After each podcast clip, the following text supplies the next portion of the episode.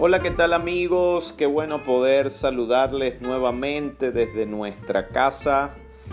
Para ustedes que como ya saben, estando desde su casa y su comodidad, podemos disfrutar de esta buena conversación. Creyendo que la casa a nosotros nos ha hecho un bien de medidas extraordinarias y que ha podido ayudarnos a avanzar en todas aquellas cosas que de seguro a ustedes, así como a nosotros, nos han beneficiado en el camino desde que somos niños hasta que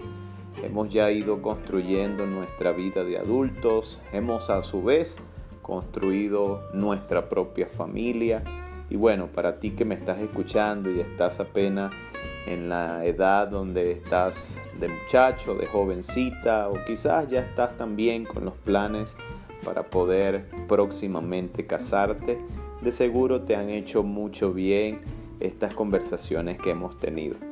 En esta oportunidad quisiera tocar el asunto de la casa que venimos hablando al respecto del hombre.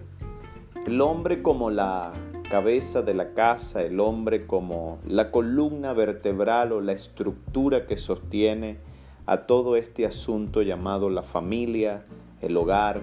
y como corresponde la casa en sí misma. Alguien decía en alguna oportunidad, cuando quisieron hackear la estructura de la familia desde el principio de la creación, afectaron al hombre de la casa, porque el hombre de la casa se constituye como la piedra angular que sostiene a toda la edificación. Y a mí me gustaría que no pueda ser visto esto desde una perspectiva machista como tal, sino más bien abordado desde lo que Dios piensa cuando construyó al hombre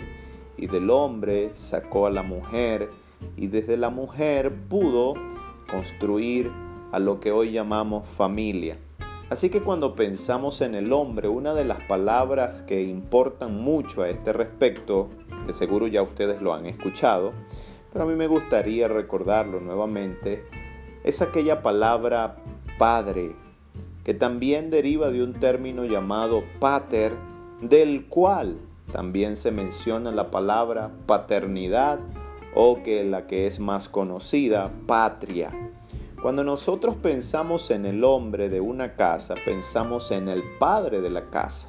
pensamos en el papá, pensamos en la paternidad, pero también hay que pensar en el hecho de el fundador de una patria, es decir, el pater familia, así se le llamaba en el tiempo donde se originó en el Imperio Romano este ámbito de lo que era el representante y la autoridad de una casa, de un hogar. De hecho,